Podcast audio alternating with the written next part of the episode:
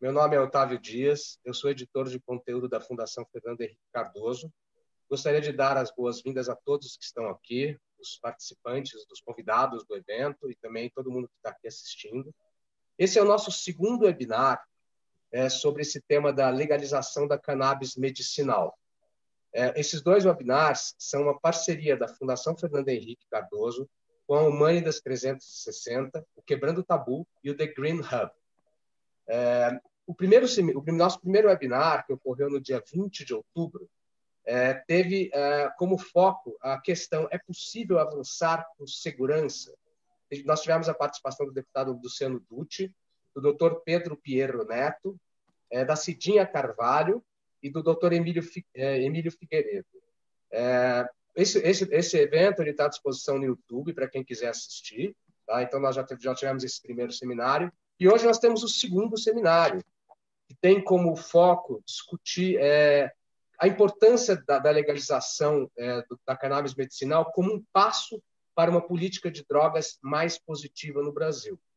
Nós teremos aqui é, como a mediação da Valéria França, é, que é uma jornalista especializada no tema. Então, eu gostaria de agradecer aos nossos, aos nossos parceiros, agradecer a todo mundo que está aqui junto conosco nessa tarde e passar a palavra para a Patrícia Vilela, da Humanitas 360. Obrigada, Otávio. Obrigada a todos os co-realizadores desse webinar conosco, como o Otávio já falou, a Fundação Fernando Henrique Cardoso, a Humanitas 360, o The Green Hub e o Quebrando o Tabu. Obrigada a todos os amigos cívicos que estão aqui hoje como panelistas, que receberam o nosso chamado e sentiram com certeza no seu coração que era uma convocação cívica, uma convocação cidadã, para que nós discutíssemos o tema que deve hoje ser discutido no Brasil. Porque não se trata só de um tema polêmico. Se trata da vida de pessoas, se trata da vida daqueles que estão em volta dessas pessoas, se trata de falar da cannabis como saúde. E é por isso que hoje nós nos reunimos aqui. Eu sei que todos têm uma tarde cheia com vários outros compromissos e nós vamos tocar em pontos muito, muito importantes. Eu quero pedir que vocês continuem conosco nessa discussão. Bom, desde o nosso último webinar, nós já tivemos algumas mudanças de cenário. Aqui no Brasil, o ministro da Justiça já pediu a rejeição do projeto de lei que está para ser votado no nosso Congresso. É, nos Estados Unidos, depois da eleição do, do, presidente, nós já tivemos mais alguns estados que legalizaram tanto o uso recreativo quanto medicinal. New Jersey, Arizona, Dakota do Sul e Montana já tomaram seus novos posicionamentos. E nós estamos aqui, buscando as melhores práticas, buscando maior envolvimento com a sociedade civil, porque esse tem sido um marco da sociedade civil na história democrática republicana do Brasil. Alguns anos atrás, nós éramos todos simples maconheiros. Hoje nós somos pais, mães, ativistas, advogados, médicos e jornalistas, todos envolvidos numa causa que mexe com a sua vida, direta ou indiretamente. Por isso, eu só posso mais uma vez agradecer e frisar que nós estamos falando de um assunto hoje importantíssimo e que não podemos nos, nos esquecer que os nexos causais precisam ser falados. Se hoje nós estamos debatendo o uso legal, medicinal, nós precisamos continuar esses debates e levar esse debate para o uso recreativo num futuro. Muito obrigada e assim nós fazemos justiça social. Obrigada. Valéria? Olá, boa tarde.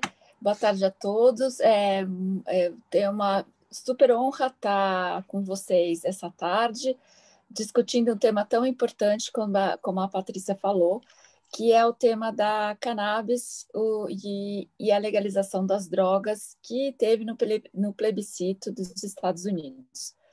É, então, é, eu queria apresentar cada um que está nesse painel, é, começando aí pelo pelo nosso pelo é, deputado Carlos Mink, o deputado estadual do Rio de Janeiro.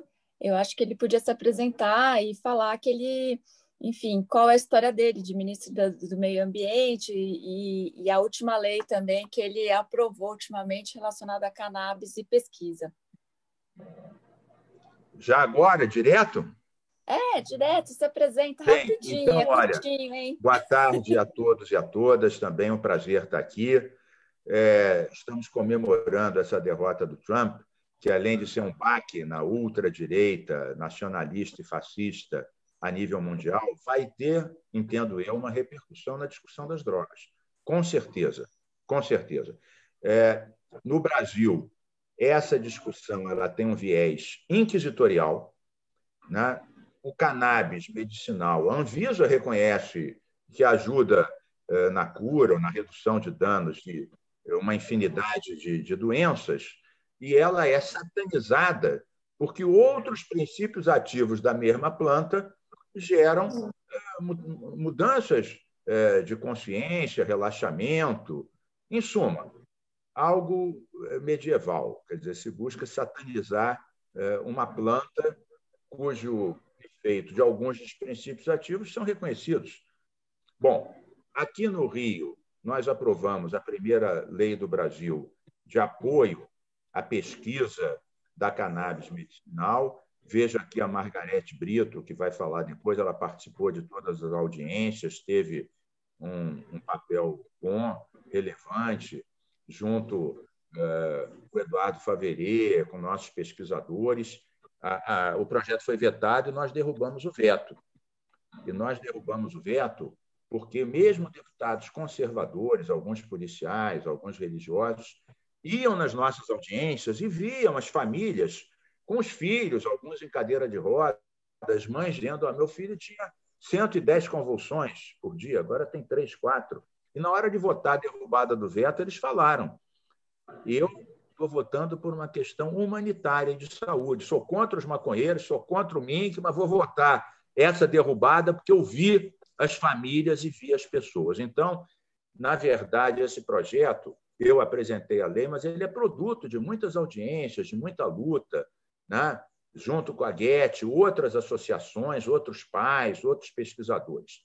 Agora, eu associo, e aí já estou indo para essa associação, é, hoje em dia, a criminalização do usuário da maconha ou de outras drogas é a guerra às drogas, que é uma guerra derrotada, um desastre ecológico de grandes proporções, entupiu as prisões de jovens, sobretudo negros, e quem favorece? Sobretudo os policiais corruptos, né? os traficantes e aqueles que fazem um discurso pseudo-religioso hipócrita em relação a isso. Então, eu acho que as condições estão amadurecendo. Eu, inclusive, o Pedro Abramovay, eu falei com alguns dos companheiros nossos, como o Paulo Teixeira, que estão à frente da discussão nacional, relatando o projeto, né? esse que o o governo é, quer derrubar, para fazer uma parceria com uma parte do agronegócio mais avançada, que vê nisso uma possibilidade de gerar lucro, de gerar renda, uma atividade econômica ligada à saúde. Né? Em outros lugares está rendendo bilhões, inclusive com os impostos nesses estados americanos, eles financiam parte da educação, da reinserção, da prevenção, com recursos advindos é, da maconha medicinal e da maconha recreativa. Hoje em dia, no Brasil, a gente está com dificuldade de aprovar a medicinal, apesar da Anvisa, né? É, e, e, contra o obscurantismo de Osmar Terra né? E da nossa ministra é, Damares, né? e o horror à ciência que esse pessoal tem. Então, eu tenho uma esperança, foi dito aqui na abertura, a Patrícia falou muito bem, a, a derrota do Trump, e, ao mesmo tempo, seis estados americanos, de formas diferentes, legalizaram a cannabis medicinal ou a cannabis recreativa. Então, eu acho que se abre um boqueirão aí para nós aproveitarmos essa situação para avançarmos mais.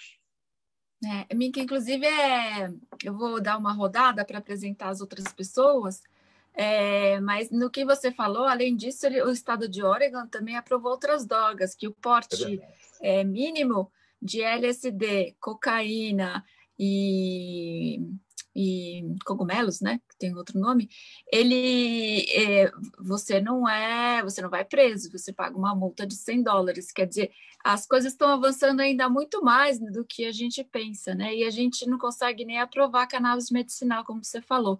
Antes de a gente continuar essa história, eu vou apresentar cada um de vocês mais rapidamente e depois a gente continua esse debate que é um Ah, debate era só para apresentar, então eu peço desculpa, eu achei que já era para fazer Imagina, não, não, não então, tem eu já fiz a minha intervenção. Você já fez, já botou seu posicionamento, tá ótimo, tá ótimo. Eu queria apresentar o Dudu Ribeiro, que é cofundador e coordenador executivo da Iniciativa Negra. É, eu queria que ele se apresentasse um pouquinho melhor para o público conhecê-lo.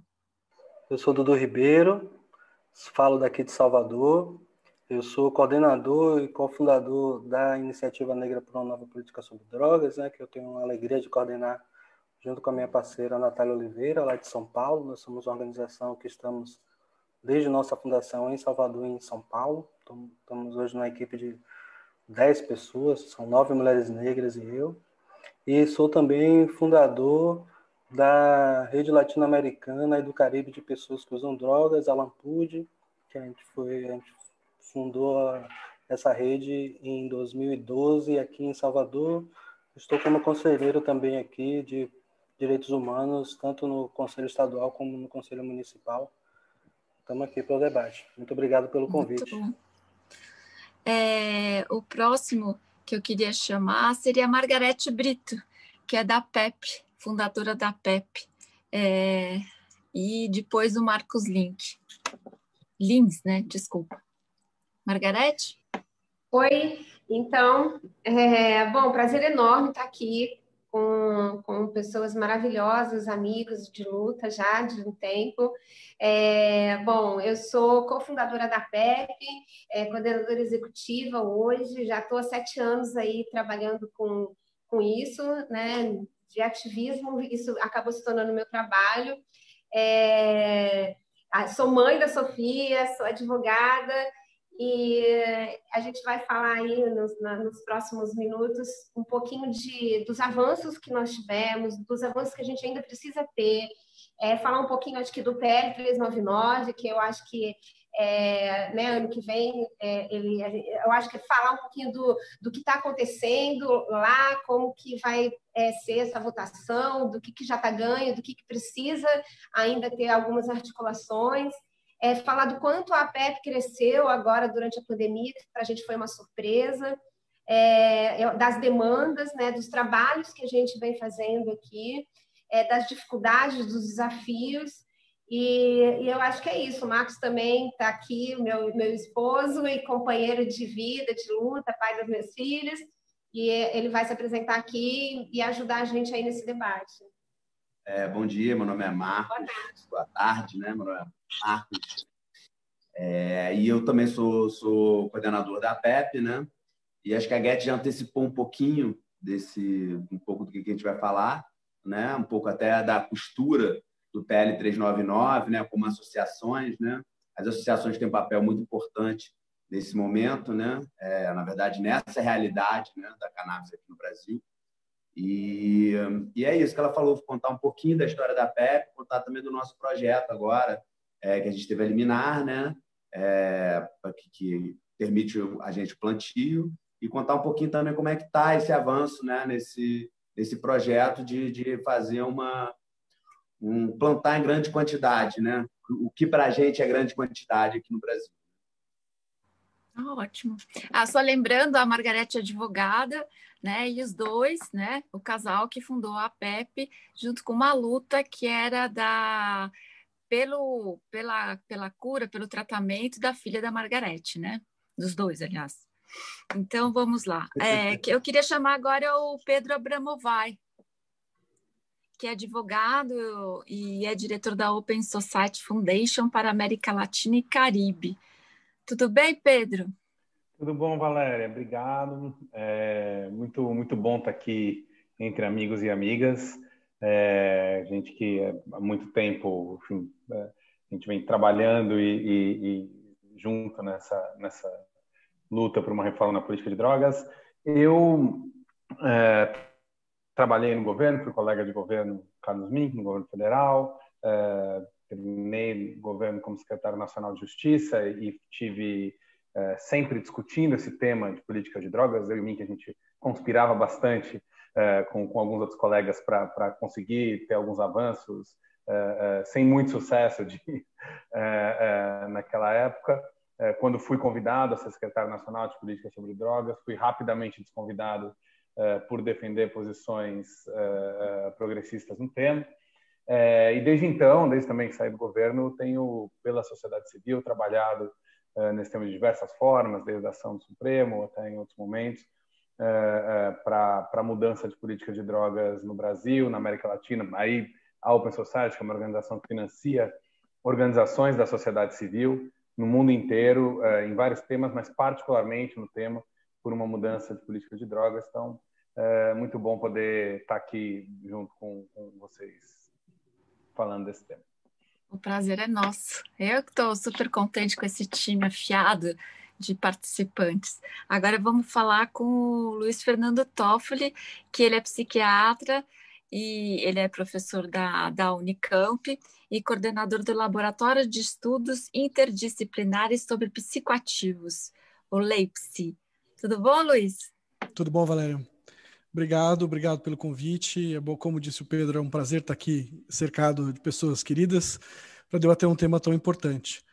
É, eu acho que, como apresentação, vou só complementar que eu sou membro do Conselho Estadual de Política de Drogas do Estado de São Paulo, o CONED, né, e sou membro do Conselho Consultivo da Plataforma Brasileira de Política de Drogas, que, e, que tem debatido e trazido a questão para né, novas propostas para se mudar a política de drogas no Brasil.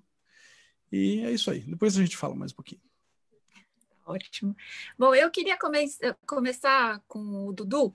Eu tenho uma pergunta para você, Dudu. Sabe que eu pesquisando sobre você, eu vi uma entrevista muito legal que você deu no El País. E nessa entrevista, é, você falou que debater apenas a legalização da maconha só trará mais conforto à classe média. É, e aí eu queria que você falasse um pouco disso, sabe? É, legalização da maconha traz conforto, a, só conforto à classe média, não ajuda nada, não ajuda a avançar nem um pouquinho nessa política de drogas? Bom, então, Valéria, é, essa, essa entrevista particularmente, ela repercutiu bastante, eu acabei não levantando também na minha apresentação da minha felicidade de encontrar aqui pessoas que são parceiras de longa data e eu estou muito feliz de reencontrá-las.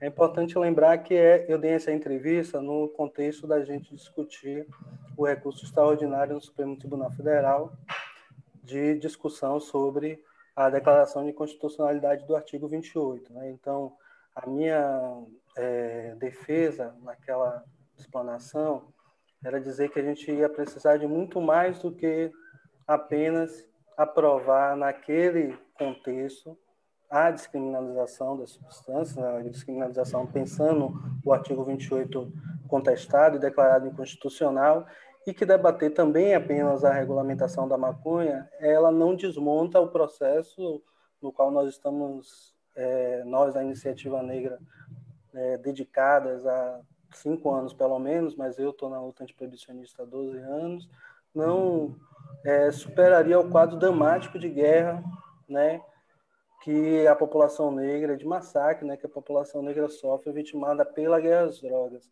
Não é que a gente deve também desprezar o potencial de se regulamentar a maconha ou se descriminalizar as drogas, isso também está lá na entrevista. Ela, na verdade, abriria algumas novas portas, possibilidade de discussão na sociedade como um todo, de uma perspectiva não estigmatizadora das drogas, e isso já é um ponto importante, mas a gente precisa dar saltos mais é, importantes para a mudança desse quadro, né? Porque de verdade o que a gente está a gente está falando sobre vidas que são perdidas todos os anos, né? A gente está falando de milhares de vidas que são perdidas todos os anos. Então a gente trabalha com urgência. Então, o processo de regulamentação da maconha precisa ser, é, se me permite explanar muito rapidamente, é, incluso no que eu tenho chamado de três grandes temas importantes para mudar o quadro de guerra às drogas. O primeiro seria um processo de reconstituição da verdade, num processo de recuperação do processo histórico da criminalização das drogas, de responsabilização do Estado, inclusive, e do Estado assumir o seu papel de não repetir as práticas punitivas e genocidas perpetradas pela guerra às drogas. Esse seria o primeiro grande tema. O segundo grande tema seria o da reparação, que é a gente conseguir também, a partir dessa Constituição da Verdade, não só identificar os algozes, mas também identificar as vítimas e as condições que o Estado teria de reparar o que é possível ser reparado, porque nem tudo a gente vai conseguir reparar, porque a gente perdeu vidas nesse processo, mas estabelecer um processo de reparação para a gente chegar no terceiro grande tema. Eu não acho que eles são etapistas, né, um depois do outro, são discussões a serem tocadas concomitantemente. E o terceiro grande tema seria equilibrar as condições de disputa do mercado legal, porque a partir do momento que a gente regulamenta o mercado, a gente também vai continuar tendo que dar conta das condições desiguais da sociedade brasileira. Então, a gente não quer, na verdade, que os jovens negros da favela, que hoje são é, observados nesse cenário de vou colocar entre aspas, assédio do ponto de vista da participação do mercado ilícito da substância ilícita, ele seja, na verdade, o trabalhador explorado dentro dos coffee shops e head shops de pessoas brancas, o mercado regulado. Então, a terceira etapa também seriam políticas afirmativas que permitissem um equilíbrio melhor para a participação no mercado regulado. Então, dentro desse contexto inteiro que eu estava falando, era que a legalização da maconha ela, ela apenas abriria um conjunto de novas possibilidades de discussão, mas alteraria muito pouco de forma decisiva no momento seguinte, eu até cito isso, no dia seguinte, muito pouco mudaria nas nossas vidas. Quer dizer, mas seria um passo? Não, claro, com certeza, é isso que eu entendo que precisa, mas a gente também precisa saber que passo é esse, porque não é qualquer tipo de regulamentação também que a gente precisa. A gente precisa de uma regulamentação, por exemplo, que dê melhores condições para os mantenedores da ordem, que agora estão também assediados pelo processo de regulamentação da cannabis, né? Não somente não somos só nós os antiproibicionistas e as antiproibicionistas que defendemos mais. Então, tem bancada do agronegócio defendendo a regulamentação da maconha, tem muita gente empresário. Então, a gente topa qualquer processo de regulamentação que inclusive dê mais subsídios para processos de controle, de enriquecimento e de produção de uma lógica operada apenas a partir da branquitude e do que a Cida Bento vai chamar do pacto narcísico, né, da sua própria autopremiação, não sei se esse é o melhor cenário. Não acho que a gente tem que dizer que a gente defende qualquer tipo de regulamentação. A gente quer uma regulamentação que ela dê melhores condições de acesso à saúde para as pessoas também que precisarem, mas também que dê conta de minorar condições de violência que são históricos, problemas de desigualdade que são importantes e que foram incentivadas ou tiveram a participação do processo de criminalização das drogas. Então, é qualquer legalização? Também não. Eu não sei se eu quero um processo de legalização para dar mais dinheiro para os brancos reproduzirem um processo de violência contra a população negra, por exemplo. Uhum, uhum. É, aproveitando em falar, já que a gente falou em passos e políticas públicas, eu queria uma pergunta para o Pedro. Pedro, você deve ter lido o PL 399 de 2015, que foi proposto ali pelo é, deputado Luciano Dutti, que foi reescrito por ele. É, você chegou a ver? Sim.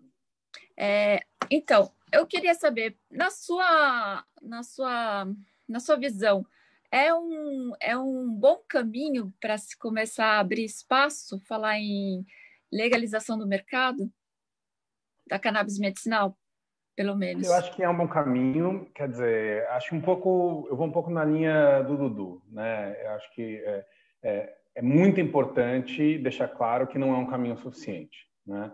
É muito importante deixar claro que é, legalizar a maconha medicinal e achar que isso, né, enquanto a gente vê o peso da guerra às drogas é, na, na, sobre, as, né, sobre a população mais pobre, população negra no Brasil, sobre, enfim, é, é, isso é uma marca muito profunda dos últimos 30, 40 anos do Brasil. Né? Um país que tem é, cerca de 60 mil homicídios por ano, etc., por causa dessa guerra às drogas, que tem ocupação de território, que tem tudo isso, as coisas estão ligadas.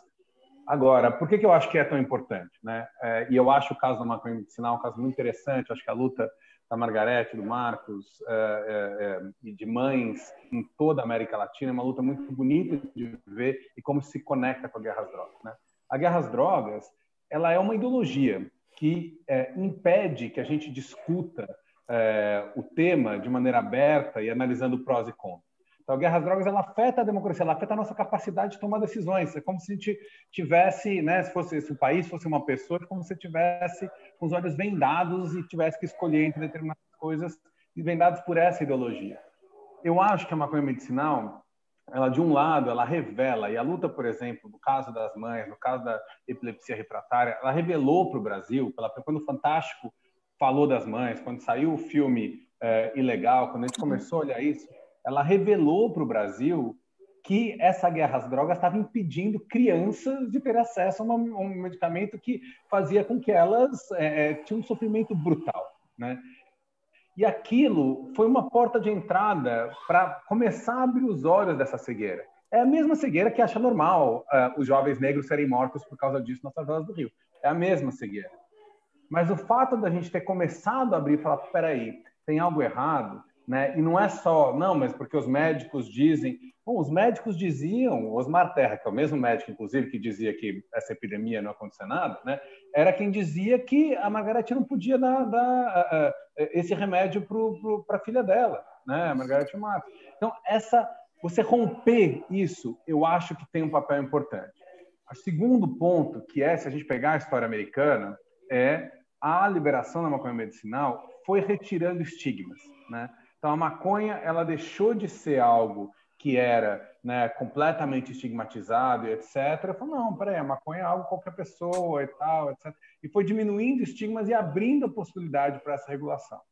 Agora, o risco disso é o que o Dudu falou, é a gente se acomodar, né? E falar, bom, então a gente resolveu aqui, tirou isso, né? Já está fazendo, e deixa os negros continuarem morrer de maneira tão irracional quanto é, é, o que vem sendo feito. Então, eu acho que é importante, eu acho difícil a gente avançar sem passar é, é por essa ainda mais no Brasil, ainda mais tem o contexto de hoje, Bolsonaro é o presidente da República, né? Não é que a gente está vivendo um contexto onde a gente tem as possibilidades todas. Então, eu acho que a gente conseguir é, mostrar o absurdo que é a guerra às drogas, voltar a ciência informar a democracia e não apenas a ideologia, é sempre positivo. Mas isso não quer dizer que seja satisfatório. Tá certo. Ah, eu queria aproveitar agora e perguntar para o Luiz Fernando sobre políticas ligadas à saúde. O que, que você achou desse 399 e o que, que você acha que falta ou que deveria ser proposto junto? É, olha, um, a gente tem um conjunto, é, na verdade, de ações que envolvem não só as PL, mas também o que aconteceu em termos de regulação da Anvisa, e o que vem acontecendo é como uma espécie de uma uh, revolução particular que as famílias vêm fazendo, que também empurraram toda essa, toda essa mudança no Brasil, particularmente. Né? Então, isso começa com os primeiros casos que aparecem junto, isso é bem documentado, que também veio junto nessa onda no filme Ilegal, né? da possibilidade de um dos componentes, de um dos canabinoides, né? o CBD, é, poder controlar crises de epilepsia incontroláveis por outros medicamentos, né? Isso aparecendo e, e, e como algo assim de uma resposta para algumas crianças, né? crianças com doenças raras e de difícil tratamento, de forma quase milagrosa, né? E abrindo esse espaço. Né? Curiosamente, se a gente for olhar a evidência científica sobre o CBD, ela é ainda bastante rasa. O que a gente tem são evidências que a gente chama de anedóticas e, e do uso compassivo, porque a olhos vistos isso funciona para essas crianças. Né? E se a gente for olhar, né, por exemplo, o argumento muito da medicina, nós precisamos da evidência consolidada, científica, a gente tem muito mais evidência do funcionamento do THC. Né? Eu não estou querendo dizer que o CBD não funcione, eu estou querendo dizer que a ciência tem uma lógica e um ritmo de funcionamento que não é necessariamente a lógica e o ritmo das famílias. E as famílias foram lá demonstraram, né, com, com cenas, como foram descritas pelo, pelo deputado Carlos Mink, né, as pessoas veem né, a, a força e o impacto que tem, e isso vai amolecendo o coração de juiz, que passou a vida inteira cozinhado dentro dessa, desse, desse caldo fervente da guerra às drogas, que já foi falado pelo Pedro, e o Dudu falou também maravilhosamente bem, né? Uhum. Ao perceber que essa, essa, essa droga, né, que foi sempre vista como droga, pode funcionar como medicamento, lembrando que na medicina droga a gente chama qualquer medicamento, por isso que o nome da farmácia é drogaria, né? Isso foi ampliando essa possibilidade, aí teve as mudanças do ponto de vista da Anvisa, mas que ainda são muito tímidas, muito tímidas. É, principalmente do ponto de vista da impossibilidade de um país desse tamanho que a gente tem, com a capacidade que ele tem monstruoso para desenvolver e plantar essa planta para vários fins, não só fins medicinais, mas, por exemplo, uso de fibra, né? É, fica impossibilitado. O, o PL traz uma possibilidade para isso, de abrir a, a possibilidade do plantio para fins uh, uh, medicinais e científicos, que é outra coisa muito importante também, a gente pesquisar no Brasil sobre isso. Mas ele ainda não é um processo ideal. Ele é, ele é positivo porque ele é um passo à frente, mas ele, ele é curto ainda, um passo bem curtinho e bem tímido, que é o passo que a gente está podendo dar, aparentemente, nessa situação difícil né, que a gente tem vivido do ponto de vista político no país. Né? É, é, eu não sei se eu me perdi aí na tua pergunta, se eu já respondi. Não, não, respondeu, respondeu. respondeu. Mas, é, mas, mas eu acho que é importante ter essa clareza de que uh, a gente tem uma série, a gente tem uma, uma geração de pessoas, duas gerações, três gerações, que foram criadas dentro da lógica da maconha como um mal, que era uma coisa que não existia ah, no século passado, por exemplo. Né? era no início era muito mais o preconceito de ser uma droga utilizada por pessoas negras, utilizada por nordestinos e utilizada por nordestinos negros. Né? Então vinha muito mais como um preconceito social do que toda a associação com a violência e que fica automática na cabeça das pessoas. Então essa, conexão, então por exemplo, uma pessoa comentou aí no, no chat, o Reginaldo, que a gente precisa usar o nome cannabis, porque se falar maconha as pessoas na favela vão entender que é a, a, aquela droga é, perigosa. Mas é preciso entender que cannabis é maconha. Então a gente precisa falar as duas coisas. A gente precisa falar de cannabis, a gente precisa falar de maconha, e a gente precisa falar da história dessa planta, diamba, liamba, né? Como ela, o primeiro nome que ela chegou no Brasil e uhum. o nome africano, né? Então eu acho que é, o que eu queria dizer é que é o seguinte: existem várias questões médicas muito interessantes para a gente discutir quando a gente vai falar sobre maconha. Por exemplo, é, sobre as mudanças de políticas. Então, por exemplo, a gente não tem evidência do, do processo de legalização dos estados americanos e o fato de alguns terem legalizado e outros não, para diver, em diversas circunstâncias, né? ou para o uso adulto, também chamado recreativo, ou para o uso medicinal, ele, ele permite que a gente compare estados que fizeram com os que não fizeram e a gente tem algum grau de evidência sobre o impacto que isso tem na sociedade. E o que a gente tem, tanto da medicinal quanto do ponto de vista da, da maconha é, de uso adulto, também, agora com dados mais recentes, inclusive da, inclusive da minha colega psiquiatra Silvia Martins, lá na Universidade de Colômbia, nos Estados Unidos, é de que não aumenta o consumo, em, e principalmente não aumenta o consumo abusivo, as pessoas que são dependentes. É, há uma pequena flutuação, mais pessoas experimentaram, que é esperado, mas a, o grupo que é dependente não aumenta os jovens não passam a consumir mais maconha por conta dessas mudanças de lei. Então, é, se a gente está conseguindo fazer a desconstrução desse paradigma da guerra às drogas, e que eu concordo com o Dudu e concordo com o Pedro, que ainda é uma coisa tímida, mas é um uhum. processo inicial para a gente poder ver como, porque realmente os passos precisam ser dados na sociedade, eu acredito que eles precisam ser dados lentamente e que a gente possa ver cada um deles, mas a gente sabendo para que lado a gente vai, e por que, que essa política que está estabelecida dessa forma ela é tão iníqua? Ela gera tanta desigualdade, ela gera problemas de saúde pública. Olha só, do ponto de entrar um pouquinho? Eu vou só concluir, claro. eh, deputado. Ah, tá. Só concluir. Eh, olha só, o bem tutelado uh, pela, pela lei de drogas é a saúde pública, né? o bem-estar da saúde, a saúde da população. E nós não temos evidência nenhuma de que esse processo de proibição está resolvendo do ponto de vista uh, público, a saúde. A gente tem algumas evidências de que, na verdade, está encaminhando para falta de cuidado, porque as pessoas, é, é, as pessoas criminalizadas não procuram serviço de saúde, o, a, o, processo de encarceramento em si gera um monte de doenças, gera uhum. doenças para quem está encarcerado e para quem depois pega a doença no encarceramento e leva para a sociedade também. Né? Então, tem uma série de problemas de saúde envolvidos nisso também. Bom, se, se, se o bem que é tutelado nessa lei não está funcionando, então a gente precisa começar a pensar novas possibilidades. Diga, Carlos Mink, que depois eu, eu emendo uma pergunta para você. Estou aqui com a, com a língua nervosa para entrar nesse debate do Dudu, do Pedro e do Toffoli, pelo seguinte, concordando e discordando de alguns pontos, como deve ser. Não, é? não vamos agora todo mundo concordar com tudo e não tem graça também. Deixa eu dizer uma coisa, o Dudu e o Pedro que falaram. Eu não acho que uma lei vai resolver tudo, pelo amor de Deus. Eu fiz a primeira lei do Brasil contra a homofobia, nunca achei que ia acabar com a homofobia por lei. Né? Fizemos a primeira lei contra assédio sexual patronal, não, não vai acabar com isso com uma lei. Uma lei, muita coisa acontece antes, tem a lei, muita coisa vai acontecer depois para mudanças culturais e políticas profundas. Veja, o Dudu, é, o Pedro acompanhou, estava na audiência na Defensoria, Pedro Abramovay se lembra, quando a gente aprovou a lei da audiência de custódia, que foi pedida pelos militantes canábicos, que eram presos aos montes como consumidores, e inclusive os bolsonaristas são contra isso, estão querendo derrubar a lei que obriga o juiz a ouvir em 24 horas, libera um terço das pessoas na hora, desse um terço, 80% são consumidores né? de maconha e outras drogas, alguém que roubou um frango porque estava com fome, e é preso nesse sistema que a gente sabe o que é o sistema carcerário. Então, uma lei, se você quiser resolver tudo numa lei, o racismo, a violência, a reparação, esquece. Se ampliando como a gente está ampliando, eu acho que o Toffoli foi ponderado, a gente está com essa dificuldade enorme pelo reacionarismo da sociedade, pelo conservadorismo. Veja, Dudu e Pedro, eu não sou nada insensível a isso. Eu, eu, eu fiz a lei da, da, das cotas na UERJ e bolsa para os cotistas.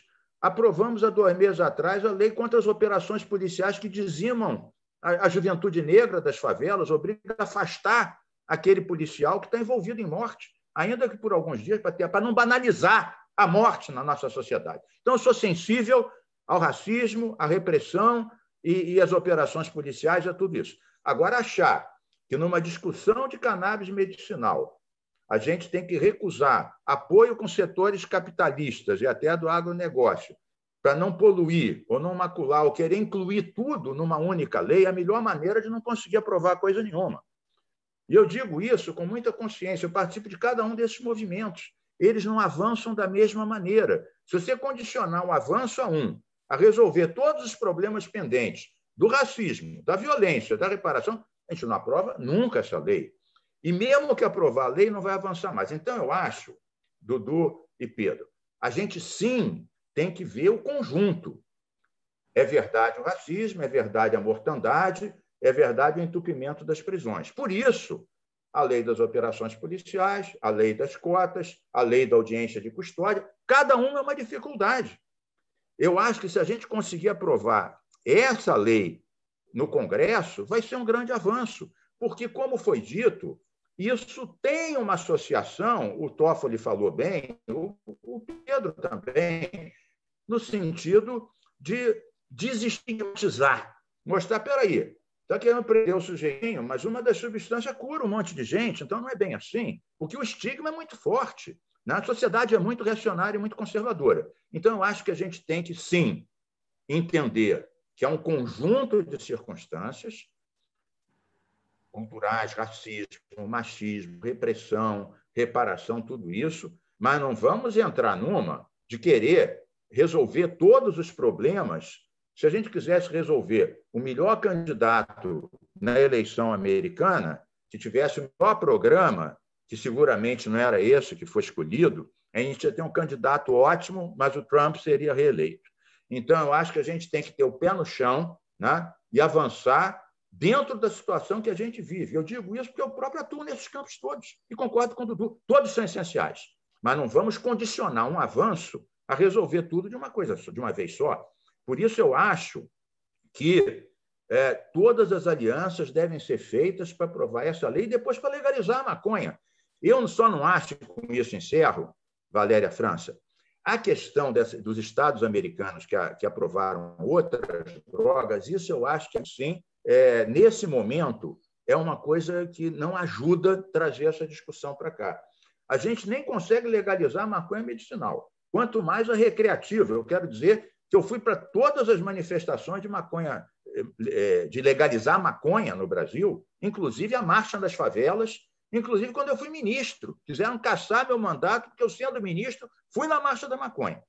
Então, eu estou tranquilo nesses temas todos. Agora, vamos primeiro a medicinal, depois legalizar a maconha, depois legalizar, impedir que o usuário, em geral, seja criminalizado, independente da droga, porque não é a droga que é criminalizada ou não. O Pedro sabe bem disso, porque eh, foi o número dois da, do Ministério da Justiça, o mais jovem secretário nacional é de Justiça do Brasil. É esse rapaz é, é, um espanto de bom, esse Pedro Abramovay. Então, é, a gente tem que focar. Para a gente convencer o Tarso Gerro de avançar com a gente nesse campo, não foi fácil, mas ele avançou. Então, pessoal, vamos por etapas avançando e conseguindo apoios para cada uma dessas etapas. Se a gente quiser resolver tudo de uma vez só, a gente não vai resolver nada. É a minha posição. Mink, é, só é, queria te perguntar, o que, que, você falou em preconceito, né? Quem é mais conservador? É o, o, são os legisladores ou é a população? Ah, uma coisa vai com a outra, porque esses legisladores usam é, do atraso das pessoas, do preconceito das pessoas, para é, criar um, um, um campo fértil para os seus currais eleitorais. Ameaçam todo mundo com fogo dos infernos, né? pregam o moralismo, pregam todas as mentiras possíveis e imaginárias, dizem que é uma gripezinha, mas depois vão se curar, né? tentar se curar no, no, no, no Copa d'Or, nos hospitais privados. Quer dizer, é uma hipocrisia que eles jogam com atraso da população, jogam com preconceito que existe disseminado e reproduzem isso ao extremo, né? Uhum. demonizam é, os adversários, os cientistas, as mulheres, as feministas. Se puderem queimar os livros, queimam. Se puderem queimar as bruxas feministas na fogueira, queimam junto com a Amazônia e com o Pantanal. São um bando de tarados piromaníacos. Mas a gente tem que ter cautela e ampliar para isolar eles. Isolar com a ciência, isolar com a sociedade, com a justiça, com os direitos humanos. Assim que a gente tem que avançar. Isolar os obscurantistas. Muito bem. É, Dudu, eu sei que você quer falar só um minutinho, eu vou passar primeiro para a Margarete, que ela não falou, e eu queria que ela falasse um pouco sobre esse preconceito. Margarete, eu sei que você está ali na linha de frente com a PEP e, de, e teve muitos problemas para conseguir toda a aprovação da ONG, tudo isso foi uma batalha que você bateu de frente também com muito preconceito. Então, eu queria que você falasse sobre isso.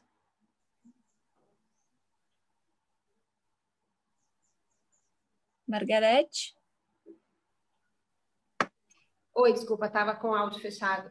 Eu, Imagina. na verdade, é, eu costumo falar que eu, eu, Marcos, né, a gente, a gente se utiliza dos nossos privilégios de ser pessoas brancas, da classe média, para poder é, fazer essa resistência de enfrentamento, né, à proibição. É, na verdade, assim, os, os preconceitos que, que, que eu sofri foram não, foi assim de pessoas que ó oh, por que você dá maconha para tua filha? Porque eu acho que a, a, gente nós lidamos sempre com isso de uma forma tão tranquila que com a gente realmente é, a gente não teve esse problema assim. Eu, eu, eu tenho um, um, exemplo recente de que eu fui chamada para fazer uma palestra recentemente no, no, numa rede hospitalar é, de elite aqui na, na zona sul do Rio de Janeiro. E quando eu cheguei lá eu, é, eu depois que eu fiz a minha fala assim, as pessoas já sabem qual é, qual é o meu trabalho já sabe qual é a minha narrativa, já sabe que eu cultivo, que a gente tem essa bandeira.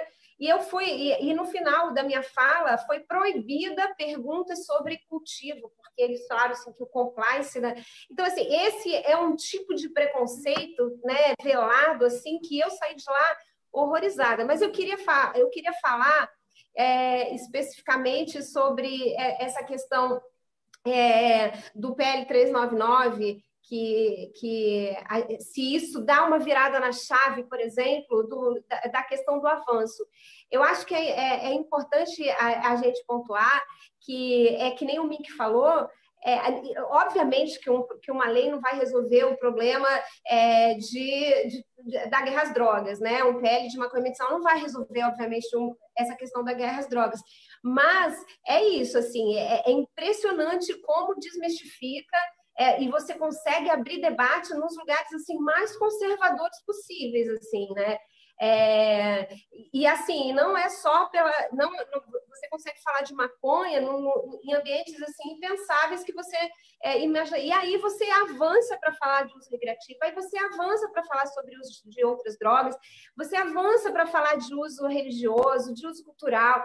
Porque, assim, é importante a gente lembrar, Valéria, que a gente vive mais de 100 anos de proibição. Então, assim, para você desconstruir né, hum. toda a mentira que foi criada em cima da né? maconha, não é do dia para a noite, né? E é muito e é muito legal essa bandeira, essa luta, né? Essa, essa, essa trajetória da, do, do uso medicinal da cannabis, que as associações, né, que tem mais de 20 hoje pelo Brasil, é, que, que, que nós fazemos, que você recebe pessoas assim, a, a gente cansa, é, cansa de receber aqui na associação é, policial militar, bombeiro. Aqui, assim, há uma hora atrás, a gente recebeu aqui um bombeiro que ele, ele, eles vêm falando com muito orgulho, né? Falou assim, ah, estou falando com todos os militares sobre o uso da maconha, e falo isso, falo assim, então, assim, é importante porque é, essa desconstrução ela é muito fácil de você fazer com o uso medicinal da cannabis, porque é muito apelativo, né? Então, assim, são porque é questão de direitos humanos, é questão de saúde, é uma questão que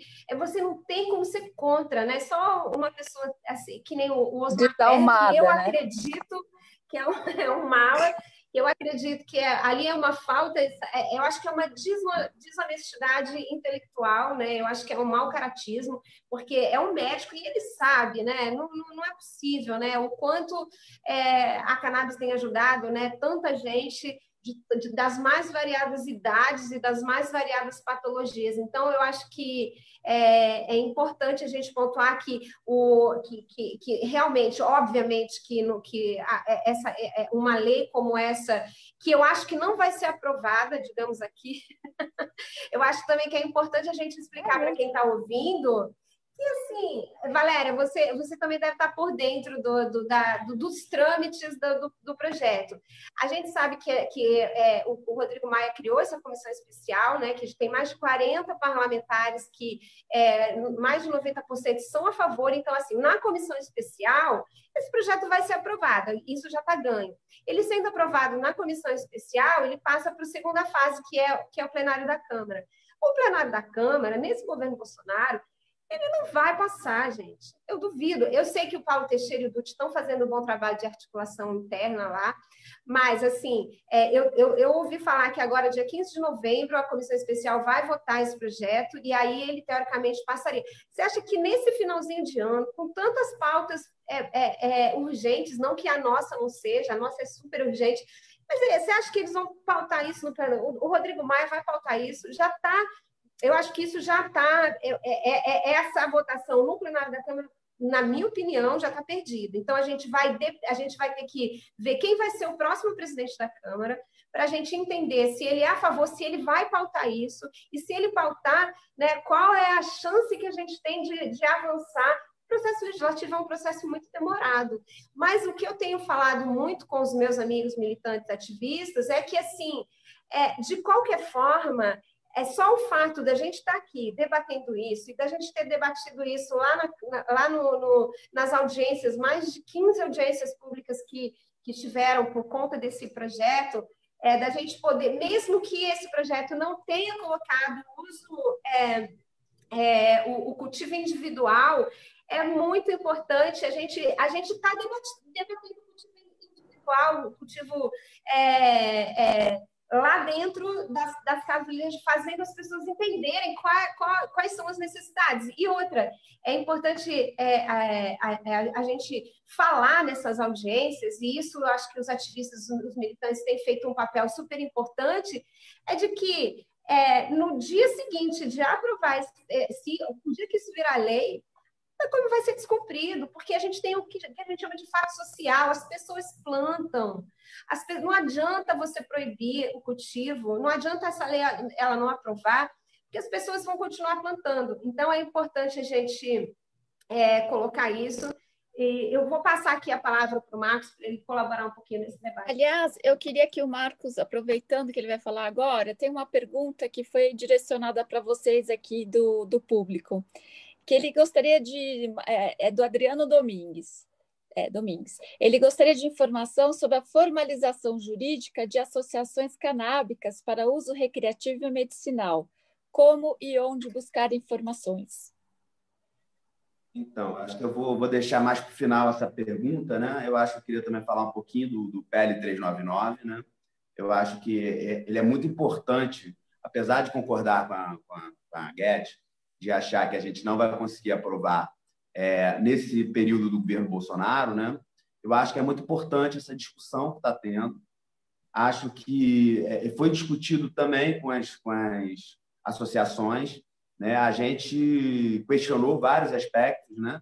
do, do PL 399. O principal é a, a questão do autocultivo, a gente acha fundamental, né? mas a gente entende que, até um pouco como o Mick falou, né?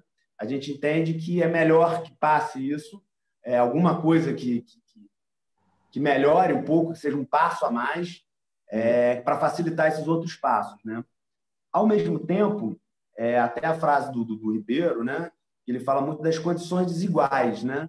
Então, PL, que ele coloca é, as empresas quase que em igualdade com as associações. Né? Ele tem uma pequena facilidade para as associações que é em relação à farmácia viva, né? mas que é uma pequena facilidade.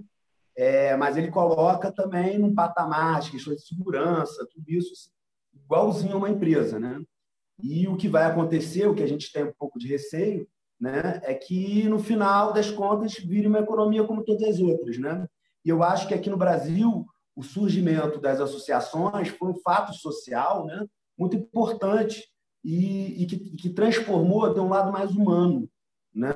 É, eu acho importante é que a gente consiga também transformar é, essa questão da, da cannabis, trazer um pouco, fazer uma mudança um pouco nessa economia, né? uma economia mais solidária. Né? E eu acho até que as outras associações, a gente infelizmente ainda está um pouco atrasado, as associações estão precisando se profissionalizar mais, estão precisando é, é, se profissionalizar mais para ganhar mais força. Né? Eu acho que é muito importante essa questão das associações, porque não é voltado no lucro, né? é voltado para as pessoas. E, e aí a gente faz esse questionamento da PL 399, né? É, que eu acho que é um passo importante, a gente é favorável, mas a gente acha que é importante também é, permitir outras, é, é, é facilitar as associações, impulsionar isso, porque ela é voltada muito mais para o interesse público. Né? coisa mais humana. E aí eu faço, eu, eu puxo, até o pessoal falou aqui, o Toffoli, é, o Mink, né? a questão cultural, que ela é fundamental nessa, nesse aspecto que a gente tem visto muito, porque a maconha, né? cannabis, maconha, é, funciona para criança, para velho. Então, a quantidade de paciente que sempre questionou isso, que hoje dá para o pai, e assim, muitas vezes a pessoa vai na última esperança, e aí começa a desconstruir todo esse mito né, que foi dado né, né, nesses anos de, de proibição, como a Guedes falou. Né?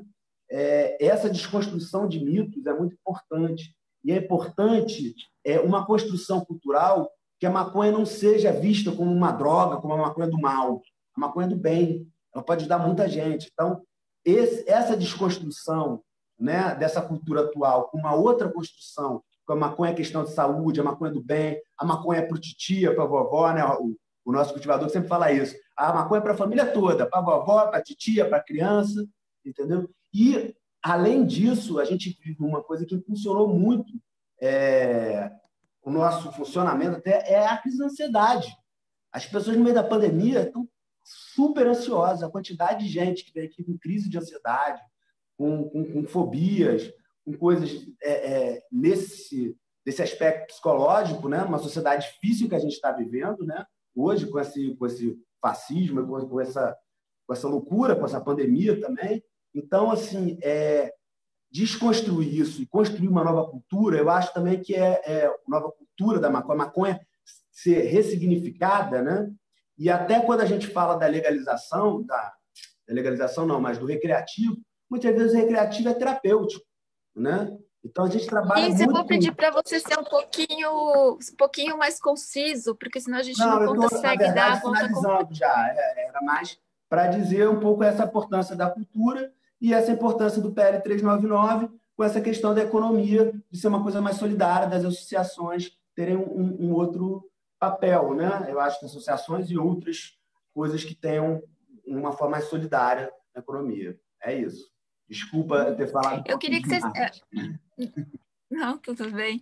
É, Margarete, você pode responder a, a, a pergunta aí ah, do desculpa. ouvinte? Então, hoje em dia. É, mas rapidamente. A pergunta foi como que faz para regulamentar uma associação para uso medicinal É. ou para uso recreativo. Então, é, associação é um direito constitucional, todo mundo tem o livre direito de, de se associar. É, você pode registrar uma associação desde que não tenha crime na, na- no, é, é, no- no objeto, no objetivo desse, desse associativismo. As pessoas podem criar a associação. Você pode registrar no cartório registro de pessoas jurídicas, CRPJ, você pode registrar qualquer associação, né? Você cria um estatuto, você organiza é, pessoas em torno de uma causa, em torno de um, de um trabalho, e vai lá e organiza. É, a questão do, do- do- de você de ser um uso recreativo ou uso medicinal, é, eu acredito que, enfim, de- vai depender das- do tipo de atividade que essa associação de uso recreativo vai fazer. Se você organiza pessoas em torno. Porque é isso que o Marcos falou, o uso. Ele, ele pode ser um uso adulto, né? Esse nome, inclusive, recreativo, eu acho que a gente devia tirar um pouco do, do vocabulário é, e, e a gente colocar uso adulto responsável, né? Porque a, a- a gente percebe é, no, no- no nosso dia a dia que o uso é, não deveria nem ter, não é uso terapêutico, uso religioso, é uso, né? Então, é, é- eu acho que essa consciência também as pessoas e a associação é isso, assim, você organiza pessoas, faz uma, uma, uma assembleia de fundação, organiza um estatuto e, e quem tiver dúvidas, todo mundo que, que, que, que tem dúvidas, né, como criar um estatuto, manda e-mail para mim, contato.pep.org, eu mando sempre o modelo da, da- do Estatuto da PEP. A gente tem, agora tem uma cartilha que o pessoal do SEBRID, o núcleo da Plataforma Brasileira de Política de Drogas, é, nós fizemos, né? A galera fez uma cartilha que tem todas, tem- inclusive tem nessa cartilha tem um modelo. Essa cartilha, ela acho que já está podendo ser, ser baixada online. Ela tem um modelo de estatuto, inclusive de uma associação de associações. É, manda e-mail que eu mando modelo, enfim. Eu acho que as pessoas têm. O Brasil é muito grande, né? E, e- e eu acho que as pessoas têm cada vez mais que se organizar. E a gente viu nessa causa da cannabis que a sociedade civil organizada ela está fazendo toda a diferença, né? Nesse, nesse contexto da regulamentação da cannabis no Brasil. E eu acho que eu respondi, Valéria. Ah, beleza, muito obrigada, viu, Margarete? É, Ah, tem alguém que está pedindo para você colocar, escrever aí no chat o seu e-mail, que é contato@pep.com, né? Ponto .org. Ponto .org, ponto .org, beleza. Você escreve aí no chat para ficar. Acho que você tem acesso no lado direito.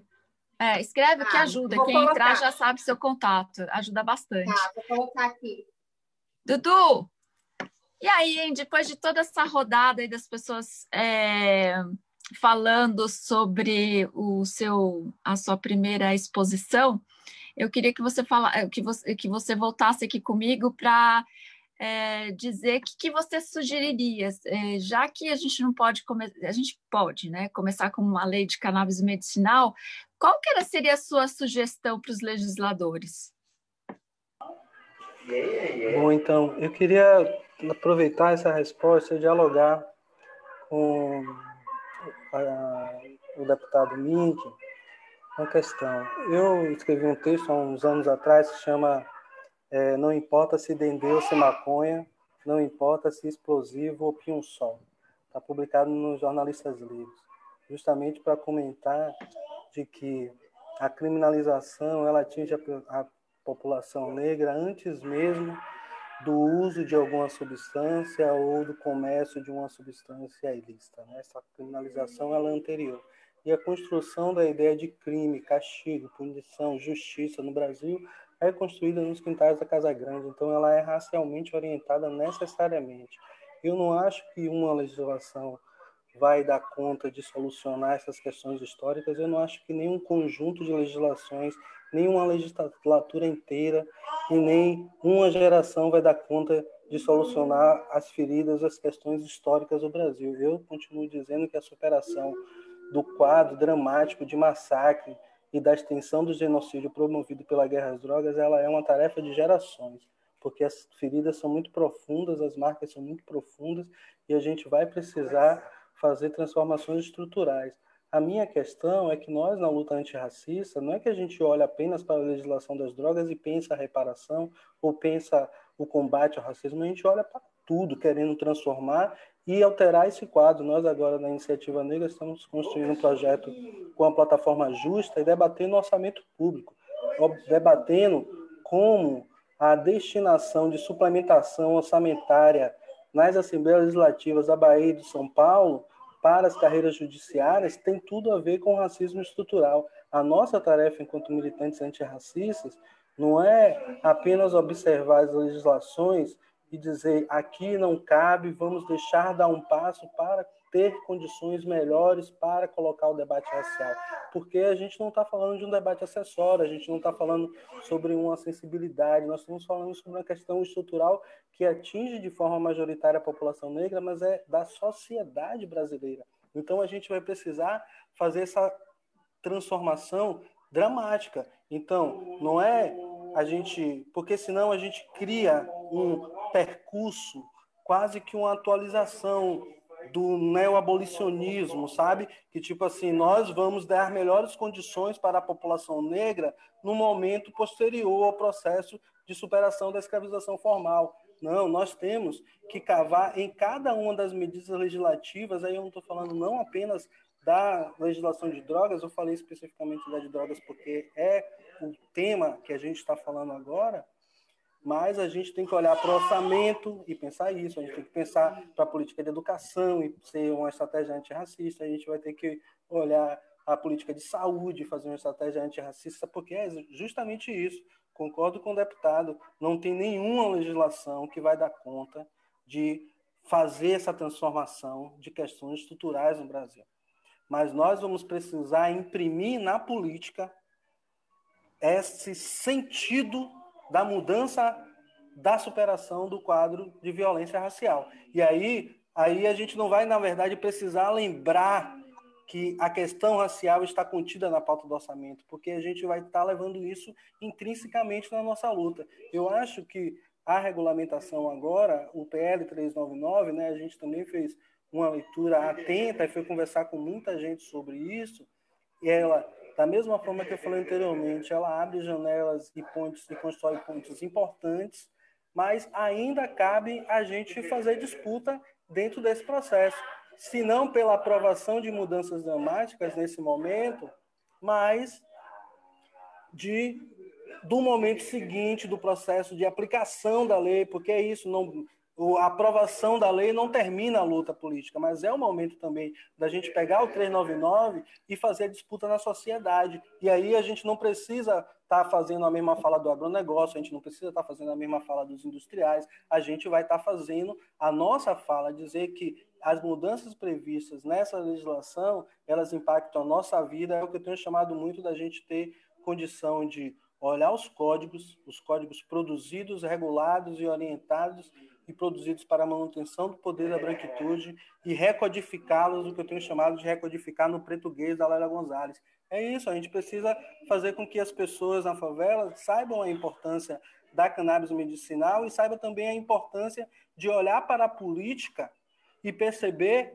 quando o recurso da guerra às drogas é utilizado de forma eleitoral mas que é o mesmo discurso que vai promover a guerra no seu território, independente de você ser usuária ou comerciante de alguma substância psicoativa. Então, só para concluir, eu concordo com o deputado, não acho que não tem nenhuma lei que vai superar esse quadro histórico, mas eu acho que para quem é antirracista, não existe nenhuma luta que nós estamos fazendo que a gente não imprima esse sentido, que a gente não imprima esse ritmo, que a gente não coloque esse tema, que a gente não levante, inclusive, pontos que possam hackear o processo legislativo, que coloque, por exemplo, artigos que a gente abra no desdobramento da lei mais à frente. Por exemplo, condicionantes para a participação no mercado regular, que a gente consiga depois orientar para a promoção de políticas afirmativas nas empresas privadas. É uma possibilidade. É isso que eu estou dizendo. Não é a gente imaginar que a legalização vai resolver as questões. Dudu, explica gente... um pouco mais o que, que são políticas afirmativas dentro da, da, das empresas. Então, hoje a gente já tem, inclusive, algumas experiências internacionais que estão indo nesse caminho, tanto no Canadá como nos Estados Unidos. Por uhum. exemplo, uhum. e você observar é, a possibilidade de dar incentivos fiscais a empresas que tenham dentro do seu quadro de direção pessoas negras ou pessoas diretamente afetadas pela guerra.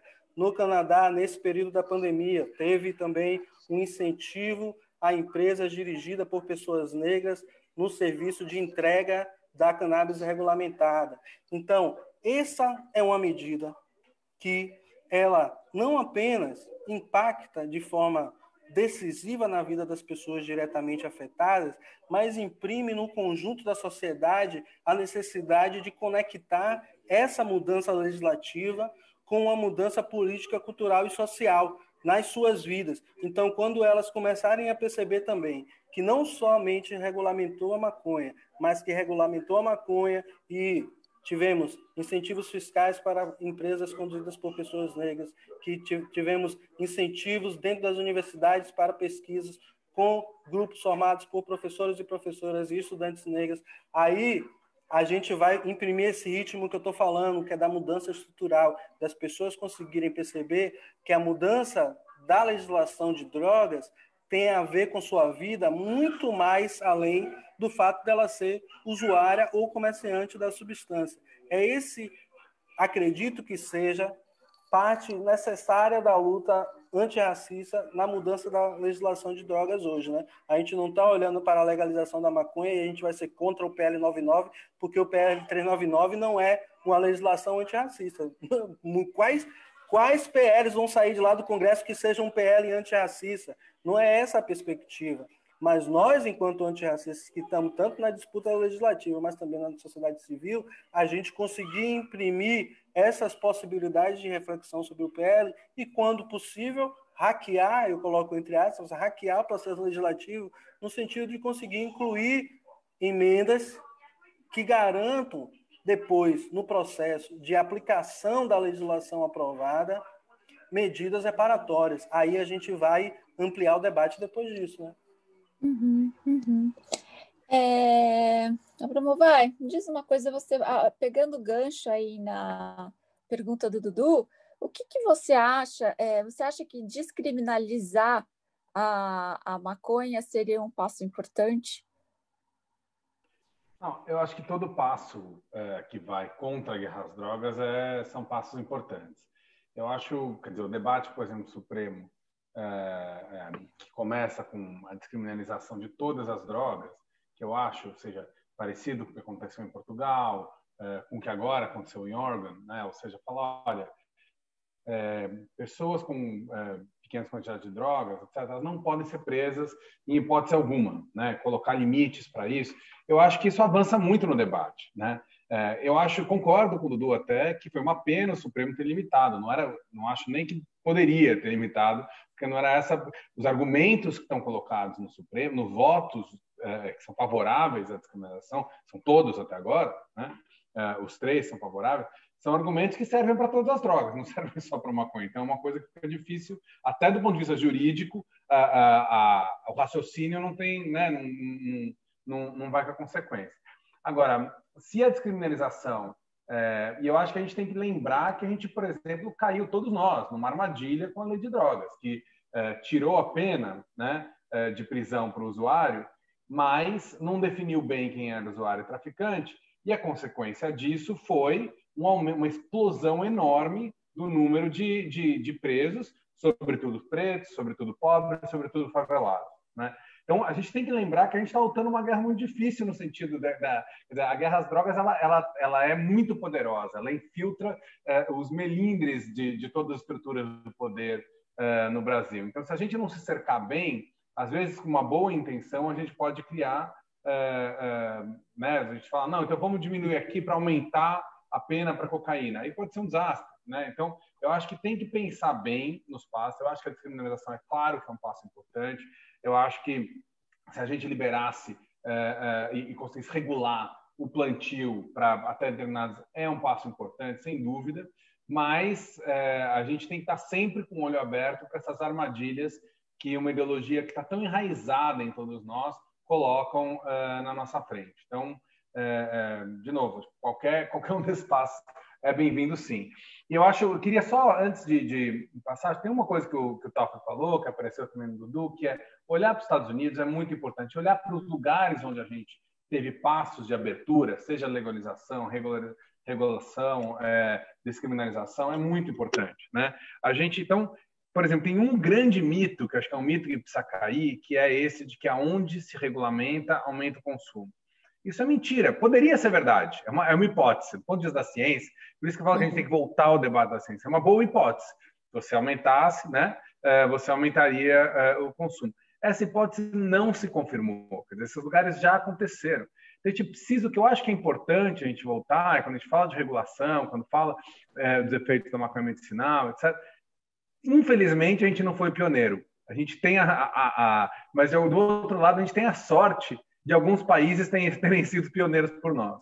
Olhar para o que aconteceu nesses países é fundamental para a gente pensar os nossos passos. Né? E, e fazer o argumento baseado nisso é fundamental para a gente pensar os nossos passos. Então, acho que a gente, é claro, com o Bolsonaro na presidência é muito difícil qualquer avanço, entendeu? Mas como é muito difícil com a Damares como ministra, como, é muito difícil. Acho que a gente tem que continuar batendo e, e, e ir abrindo brecha, sem dúvida. Mas não perder a perspectiva do grande debate e de olhar que o mundo está avançando rapidamente numa direção e a gente está ficando para trás nisso. É, doutor Luiz, é, gente, agora o meu pai falou sobre, sobre países que abriram, né? E que não aumentou o consumo, como você falou na, na vez anterior. Mas também a gente tem como prova o México, que o México, na verdade, todo combate à guerra, é todo combate à guerra das, a guerra das drogas, a violência usada na guerra das drogas não ajudou em nada o México, assim como não ajudou nada a Colômbia, que foram países que lentamente estão mudando toda a legislação. Inclusive, a Colômbia já pode é, comercializar e exportar cannabis medicinal. Eu queria saber, do ponto de vista de tratamento, fazendo esse paralelo, se você, se você começa a descriminalizar em pequenas quantidades, ou se você começa a abrir a cannabis medicinal também para o tratamento, isso fica mais fácil para tratar aquelas pessoas que são dependentes de droga? Ótimo. Eu até já queria falar sobre esse assunto e você fez a pergunta bem que eu queria. Obrigado. É nada. é, eu queria só, só acrescentar, só lembrar uma coisa que é nem todo mundo que está assistindo talvez saiba a diferença de legalização e descriminalização e acham que é a mesma coisa. E bota também liberação no mesmo saco e fica toda uma confusão nessa história. É importante saber que quando a gente fala de legalização ou regulamentação, a gente está falando de organizar o processo todo, desde a produção, venda, aí pode ser só dentro de um contexto medicinal, ou pode ser para o uso adulto responsável. Essa é a legalização. Normalmente, quando em política de drogas a gente fala de descriminalização, a gente está falando de tirar o comportamento do usuário da esfera penal. Isso é uma coisa importante. O que foi aprovado em Portugal há quase 20 anos, depois vários países da Europa seguiram. Alguns países até já tinham aprovado antes, né? No Uruguai, desde a década de 70, no, o usuário não é criminalizado. Na Holanda, desde a década de 70, o usuário não é criminalizado. Mas Portugal foi, teve uma mudança muito importante num momento histórico, seguida por vários países da América do Sul e, e da Europa Ocidental. Né? No sentido de deixar de punir o uso e que também não foram todos os países da Europa. Na Suécia, por uhum. exemplo, para surpresa de muitos, é um país extremamente proibicionista, com, com, com pena de prisão para o usuário. Né? É, então, é, é, no Brasil, é, se você é usuário, você não vai preso. Mas, é, o grande problema é a gente tem um sistema racista, como o Du já falou várias vezes, então ele tende a colocar o usuário negro, ou o usuário pobre, ou o usuário de baixa escolaridade como traficante, né? por um, uma série de problemas que aí não dá para ficar esmiuçando no sistema uh, penal brasileiro. Né? É, mas ainda é crime. E aí tem uma série de implicações de, disso ser crime. Né? Quer dizer, a pessoa perde a primariedade, se ela está uh, em liberdade condicional, ela perde a liberdade condicional, se for, for pegou com uso, enfim, tem uma série de questões. Então, descriminalizar, que é o que está em pauta no Supremo, foi o que foi decidido no Oregon agora, recentemente, né? Significa você tirar o usuário da esfera da polícia e da justiça.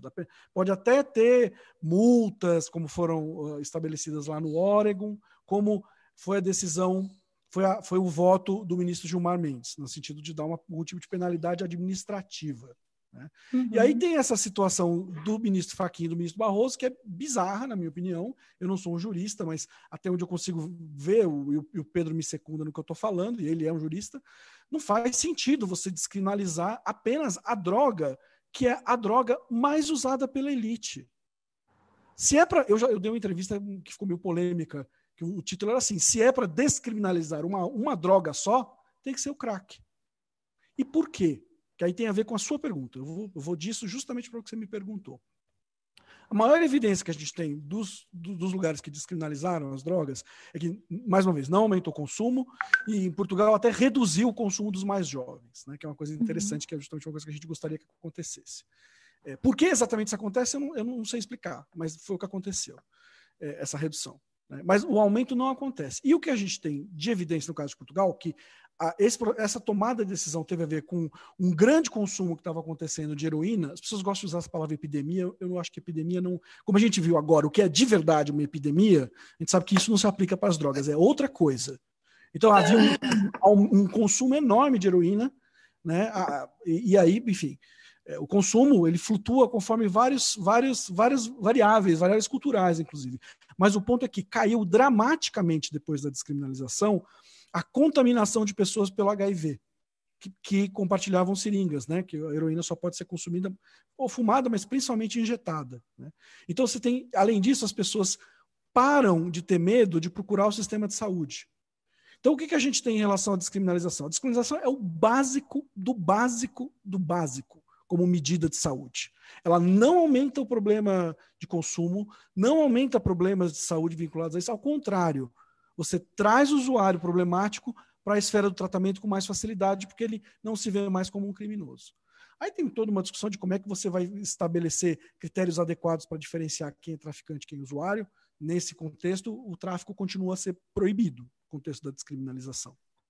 Né? Então, ainda tem uma série de questões a serem discutidas a respeito disso, o risco de você estabelecer uh, números muito baixos e esses números levarem usuários para a cadeia. Lembrar que aquele que consome mais vai ter mais chance de, de, carregar mais droga e por isso vai ter mais chance, justamente o que é mais vulnerabilizado, porque é dependente, tem mais chance de ser considerado traficante. Então, tem uma série de discussões para a gente fazer a respeito disso. Mas é fundamental a gente entender que esse é um processo que tem que ser pensado principalmente em termos de vulnerabilidade e acesso à saúde.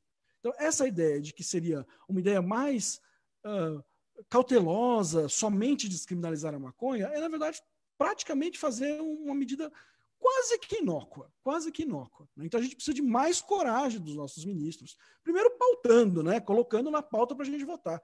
E segundo, avançando um pouco mais. E, e, e, assim, na minha opinião, o melhor voto dos três é o do Gilmar Mendes. Ainda que eu não ache perfeito, mas é nessa direção que eu acho que a gente deveria ir. Vai, Mink. Não, entrando aqui rapidamente nessa conversa, eu acho que o Toffoli foi bem. Uma droga Pedro, uma droga não é criminosa ou não. Uma droga é legal ou ilegal. Quem é criminoso ou não é uma pessoa. Dizer descriminalizar a maconha é completamente errado. Uma droga é legalizar ou não. Uma pessoa é considerada criminosa ou não. A atual legislação brasileira criminaliza o usuário, apenas despenaliza. Ele não pode ser condenado à prisão, mas é condenado a outras coisas. Quer dizer, é um crime cuja pena não é a prisão. Então, voltando ao tema, o Supremo é uma esperança. Eu temo que o Fux vai dar uma meia trava nisso.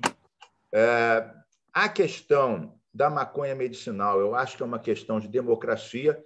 Esse fim de semana, agora, ontem, eu estava na casa de um amigo que ele é, só dorme com canabidiol. Ele entrou com, com pedido, foi autorizado, ele importa, tá, me mostrou lá como é que é o, o, o remédio dele e ele paga dois mil reais por, por, por mês pelo remédio. Então a pergunta é, aí sim, voltando ao ponto do Dudu, como é que isso tudo é, acaba impactando de formas diferentes na sociedade? Que família do povo pode pagar, Margarete, dois mil reais ah. para um, um, uma substância como essa. Então, inclusive, nós estamos estudando, viu, Abramovai, com o Molon e com os advogados nossos, os mesmos que conseguiram aquela liminar para acabar com as grandes operações policiais é, na época da pandemia aqui, que, aliás, mostrou que não que, que diminuiu o número de mortes pela polícia. Muito. Mas não aumentou o crime. Não aumentou o crime. O que mostra como nós estávamos certos, o PSB e vários movimentos sociais, de entrar na justiça com essa ação. Agora, pegando esse gancho, a gente está querendo entrar com uma outra ação contra a Anvisa, porque ao ela reconhecer as virtudes medicinais do cannabis medicinal, mas ao mesmo tempo é, vetar ou vedar o plantio e, portanto, a pesquisa por instituições como a Fiocruz, né? como o Butantan, no, no Rio de Janeiro, Vital Brasil e vários outros, ele está privando as pessoas do acesso à saúde. Isso é muito importante. Quando a gente ganhou no Supremo a ação em relação à, à nossa lei que, que proibia é, é, substâncias perigosíssimas é, em empresas, empresas, né? É, o Supremo primeiro votou uma lei que permitia, dizendo que o, é, essa, essas é, substâncias é, elas podiam ser usadas com cuidados, né? com cuidados. E, na verdade, quando a gente ganhou no Supremo, o Supremo reconheceu que valia mais o artigo da Constituição que dizia o direito ao trabalho saudável e o direito à saúde. Eu acho que esta decisão, Pedro, da Anvisa, ela pode ser questionada por vedar o direito à saúde daqueles que, por razão econômica, não conseguem ter acesso. Então, eu acho que esta é uma luta. A luta pela descriminalização do usuário, em geral, ela tem o primeiro reflexo. Vai diminuir muito a superlotação carcerária. Vai diminuir, em parte, a corrupção policial. Hoje em dia, as prisões, isso é um tema para um outro dia, é um outro dia. As prisões, dali, se comanda o crime no país. E esses milhares de jovens postos lá viram um, um celeiro potencial de recrutamento. Quem conhece uma prisão sabe que você deve ao chefe de uma gangue não ser estuprado e não ser morto. É, essa é a realidade. Você acaba na mão. Então, é, você diminui muito o crime. Hoje em dia, e para concluir, no Rio de Janeiro, que eu fiz essa conta, um preso custa R$ 2.700 por mês. É o mesmo valor de um estudante em escola técnica estadual. R$ 2.700 por mês é o mesmo valor. Manter preso ou manter numa escola técnica. Está dito, Darcy Ribeiro ele foi profético. Faremos grandes escolas e CIEPs ou construiremos mais prisões. Eu acho que o Darcy foi preciso nisso. A gente tem que sempre resgatar essas linhas. E só para concluir, e pegando aqui o Pedro Abramovai, nesse dia, numa audiência, a Defensoria Pública mostrou o seguinte: analisaram 3 mil processos de droga no Rio de Janeiro, Toffoli. Desses 3 mil, 85% do, dos que foram condenados, em tese como traficantes, primeiro, não tinham antecedentes, não tinham arma, não usaram violência, não tinham balança. O único acusador era um policial, o testemunho, e tinha um grande agravante: estar em território dominado pelo tráfico, ou seja, numa favela, coisa que um quarto da população do Rio é, é considerada possível culpada pelo lugar que nasceu. Então, tem razão Dudu nesse ponto, é muito desigual. Agora, aí uma pergunta para todos aí, e quem quiser responder, é uma pergunta aberta. Vocês acham que se, se a gente colocasse um plebiscito, como os Estados Unidos colocou, seria alguma coisa interessante para ouvir a população de fato? Eu acho muito complicado o plebiscito num país onde não tem. É, onde é, a educação é muito comprometida, né? Eu acho que a, a discussão sobre plebiscito é, sempre foi essa. Eu acho que é, eu tenho muitas dúvidas se, se a gente teria um sim. Eu gostaria é, de. Eu acho até que pelas pesquisas, tem pesquisas que indicam que a, que a, a para medicinal até teria sim, mas eu acho que não, a legalização seria não. Mas eu acho que é isso que ela falou, a gente precisa transformar, é, é desmistificar. Eu acho que todo mundo que está nesse, nesse assunto tem que ser um agente transformador para desmistificar a cabeça das pessoas. Né? Aí, assim, também, Valéria, é uma coisa importante que eu não sei se as pessoas ficam atentas, né? Porque quando a gente fala assim, ah, você é a favor do uso medicinal da cannabis, mais de 90% vai falar assim, mas que tipo de uso medicinal que é que você é a favor? Você é a favor do, de, da pessoa ser autossuficiente de plantar em casa? Quando você fala do, do uso medicinal de uma forma diferente do que da, da, da, da medicina é, tradicional, né, que vem, que é uma coisa que vem da indústria farmacêutica para os médicos. Quando você vê o, a, a, cannabis dentro daquele frasquinho com cara de remédio, as pessoas ficam ok, ah, ok, né? Ficam meio assim. Agora, quando você fala, ah, porque é possível você fazer um óleo artesanal, que é possível você plantar, que é possível você ser autossuficiente, é, é, quando você fala de plantar, acabou assim. A grande maioria é, já, já começa. Então, assim, esse, como que fazer um plebiscito para a gente é, ter uma profundidade nesse, nessa questão? Eu acho, só finalizando aqui, é, eu acho que é muito interessante essa questão da cannabis, que você mesmo pode fazer o seu próprio remédio. E não é difícil, e não é caro, todos os métodos são bem simples. Então, assim, é transformador, é inovador você mesmo poder fazer o seu próprio remédio, escolhendo a melhor cepa, fazendo de acordo com você. É, é totalmente transformador até na parte econômica também. Acho fantástico isso. Eu queria falar sobre, sobre, rapidinho sobre o plebiscito. Acho que tem claro. só um ponto.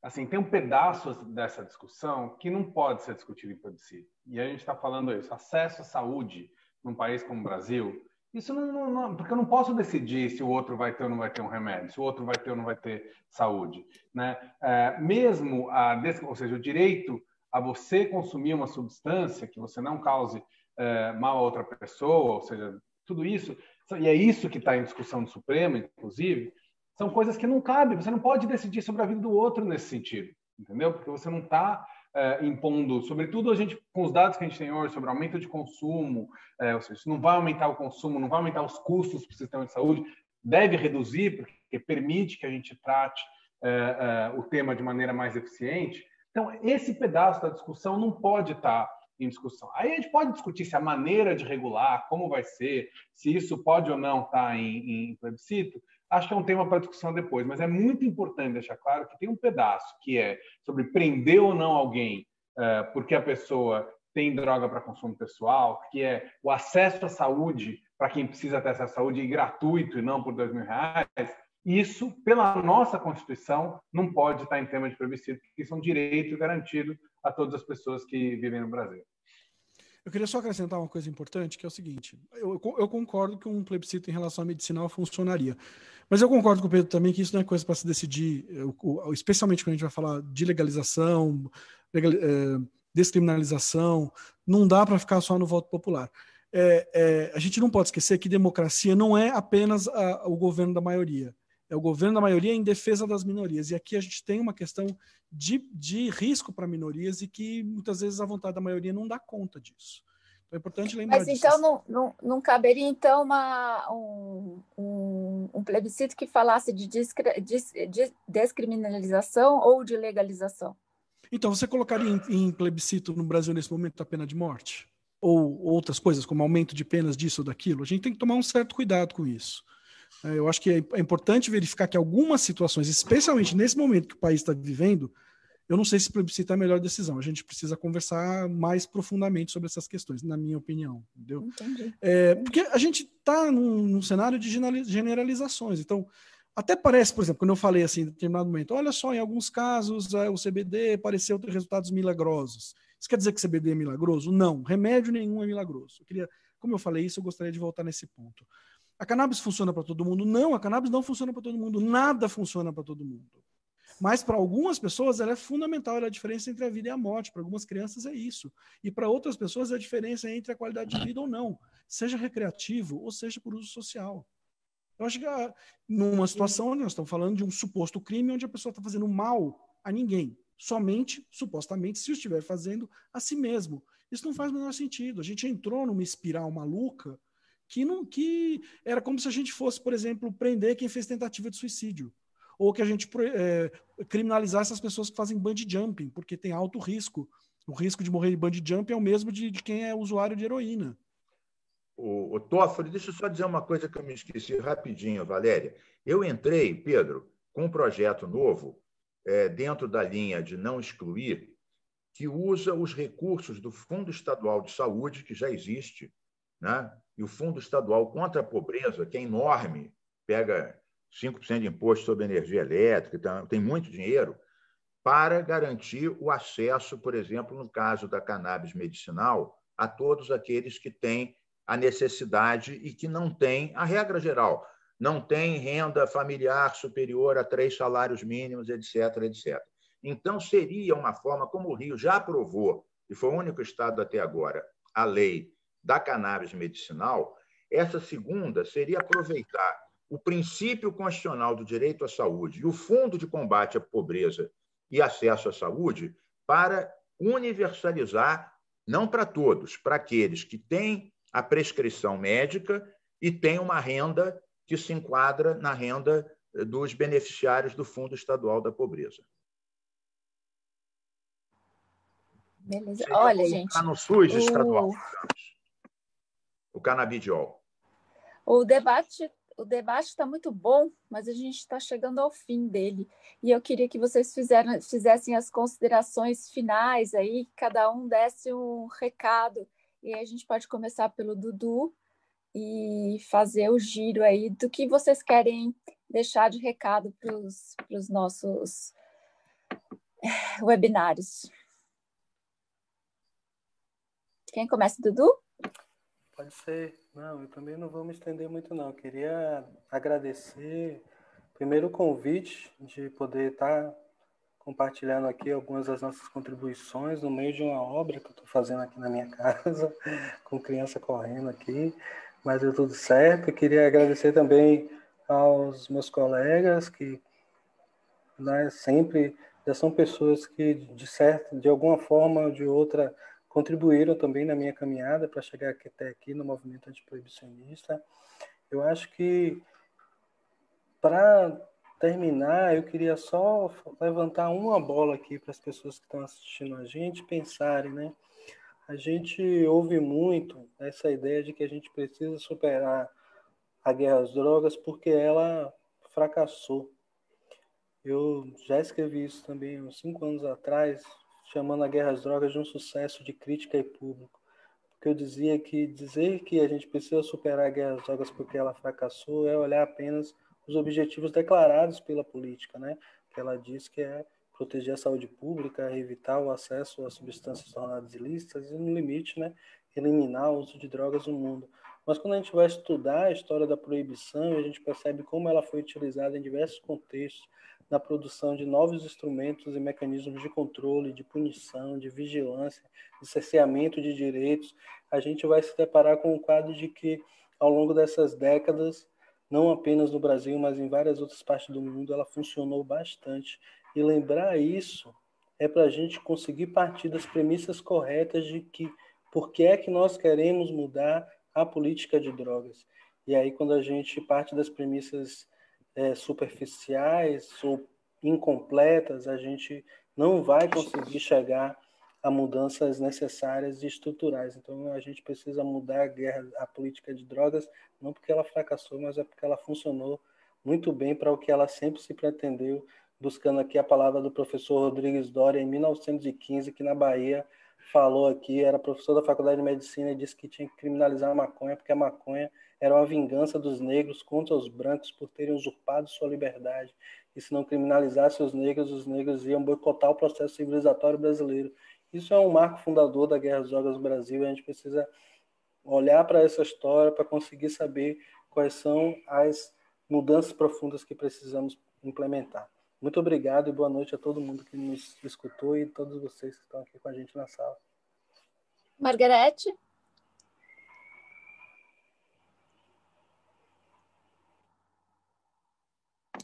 Oi. É, bom, é, também queria agradecer também o convite, dizer que muito feliz em ver todos os meus companheiros junto aqui, dos quais eu sou fã de todos aqui, um por um. É, e dizer para a gente se inspirar um pouco em Gandhi, que ele diz que eu sempre, a gente sempre utiliza que, é, que nós temos o dever moral de desobedecer às leis injustas. E eu acho que é eu acho que isso, plantar, plantar maconha, é um ato político né, de resistência. Então, eu acho que é, os ativistas e os militantes a gente tem que acreditar que o que a gente está fazendo não é errado, né? que a gente está fazendo isso é, em nome né, de, de, de, uma justiça, em nome de. Eu acho que a gente tem esse dever. E eu acho que é isso, assim, agradecer, um abraço eu acho também acho que essa questão cultural é fundamental. Eu acho que a gente tem que ser um, um agente transformador, né, cultural, é, é, da mentalidade, né, da cannabis. É, acho que exatamente a questão da saúde já é uma questão que transformou totalmente, né, é, é, a cabeça das pessoas. E acho que é isso. Maconha é revolucionária. Eu acho que a gente tem uma, uma oportunidade de fazer uma coisa também revolucionária a partir da coisa da, da a partir da maconha mesmo, da plantação, enfim. Então é isso, queria agradecer a todos. É, obrigado, boa noite para todos. Toffoli. Então, eu mais uma vez um prazer estar aqui com o Pedro, com o Mink, com o Dudu, a Guete, o Marcos, você, Valéria, e a galera que convidou a gente. É, eu queria chamar a atenção para o fato de que drogas são moeda política no Brasil. Né? Imagina quantos vereadores agora não estão fazendo propaganda de que vão, para serem eleitos, dizendo que vão combater as drogas. As drogas viraram um valor em si. A gente precisa parar um pouquinho para pensar. Né, quem escutou toda essa live e não concorda, presta atenção, escuta, reflete. Pode ser que aquilo que é o óbvio que a gente escutou durante anos e anos e anos não seja tão óbvio assim. Né? E que pode ser que tenha gente esteja simplesmente lucrando com isso, né? E jogando uh, uma, uma impossibilidade, né? Uma tela, uma, um véu que não nos, nos, permite olhar os dados científicos, por exemplo, como o Pedro falou, né? E olhar quais são os riscos reais, porque os riscos existem, né? Não foi falado, mas tem riscos em relação a essa substância, a qualquer substância, na verdade, as legalizadas e as ilegais. Então, para a gente possa entender essas substâncias de uma forma desapaixonada e tomar as decisões mais acertadas de uma forma desapaixonada também, que é só assim, de fato, que a gente pode fazer política pública da, da melhor estilo e da melhor capacidade. É isso, obrigado. Mink? Bom, também cumprimentar meus colegas de debate aqui, o Dudu, o Toffoli, a Guete, o Marcos, Pedro Abramovay, você, Valério, os organizadores, a Patrícia. Sempre bom debater livremente um tema como esse. Tem gente, Pedro, que chega e fala: Poxa, mas tanta gente com fome, tanta gente sem educação, vocês estão discutindo maconha, não tem mais nada para discutir. Olha, a política de drogas tem a ver com a questão da criminalidade, tem a ver com o sistema carcerário, tem a ver com os sonhos de uma juventude encarcerada por nada entregue na mão dos crápulas que comandam o sistema penitenciário. Então, a gente não está discutindo as maconhas, está discutindo uma questão muito ampla que tem a ver com violência, com racismo, como bem lembrou o Dudu, que tem a ver com o sistema penitenciário, tem a ver com cultivar liberdade ou cultivar estigma e preconceito. E encerro dizendo o seguinte: Vamos continuar com todas as lutas que a gente sempre travou pela legalização, pela descriminalização, pela maconha medicinal. Tem um outro ponto. A, a Goethe falou de uma forma muito bonita a história de você plantar o teu remédio, que tem a ver com o sentido da autonomia. O, na discussão, Pedro, da, da maconha eh, adulta, uso é, responsável, A questão do plantio também é importante, porque acusam os usuários de alimentarem o tráfico. Mas quando as pessoas plantam para o seu próprio consumo, ainda que seja o consumo dito recreativo ou adulto responsável, você está consumindo e não está ajudando em nada o tráfico. Então, também, para este outro uso, o plantio tem esse sentido tão essencial. Última palavra: o momento é combater o obscurantismo. A derrota do Trump foi uma derrota do obscurantismo. Bolsonaro, com a gripezinha e o ataque ao INPE, a Fiocruz, a ciência é um obscurantista. Eu acho que a discussão da maconha medicinal avança mais quando você fica do teu lado com os médicos, os cientistas e fala: nós estamos defendendo a saúde das pessoas. E os que se opõem por um estigma medieval, inquisitorial, estão indo contra a ciência, contra a medicina e apostando em privar as pessoas de um recurso para melhorar a sua qualidade de vida. Hoje, eu acho que esse é o eixo que isola os obscurantistas, os fascistas e os ultra-reacionários. Tratar do lado da ciência, da medicina e da qualidade de vida. Tem outras questões, claro, mas esse eixo agora nos permite, por exemplo, conseguir avançar na Câmara, que a Margarete, com razão, falou que é um campo difícil, muito difícil. Por isso que eu sugeri até o diálogo com o próprio agronegócio, que tem setores que têm esse interesse. Não que eu ame eles, mas que interesses comuns podem destravar, eventualmente, uma pauta legislativa. É o que eu faço há muitos anos e consigo aprovar muitas leis jogando com essas contradições. Beijos ecolibertários para todos. Antiproibicionistas. Adoro esses beijos ecolibertários, acho máximo. Abramo, vai você. É, também agradecendo o Humanitas, a Patrícia, o Instituto Fernando Henrique, e, enfim, todos e todas amigos é, amigos que estão aqui. É, foi, foi um prazer é, participar do debate. Eu acho que para encerrar, acho que a gente precisa pensar, é, né, imaginar, imagina uma ideologia que consegue fazer pessoas, em tese razoáveis, acharem que é, é, é, é razoável você impedir uma criança é, que está em grande sofrimento de ter acesso a um remédio. Imagina uma ideologia que permite que é, as polícias né, entrem nas favelas, destruindo casas, carros, né, com aqueles caveirões atirando, entrando na casa das pessoas, destruindo as comidas das pessoas porque você prendendo e matando as pessoas, porque está fazendo isso em nome dessa ideologia. É, imagina uma ideologia que permita que você gaste trilhões de dólares uh, na América Latina para armar uh, uh, os exércitos para em cima do próprio povo da América Latina, matando também centenas, milhões de pessoas até hoje, como na Colômbia, no México e até no Brasil. essa é a ideologia da guerra às drogas. E essa ideologia que a gente precisa conseguir desmontar e derrotar, porque sem isso as pessoas claramente elas, elas acreditam em coisas que se você retirar essa ideologia nunca seriam razoáveis.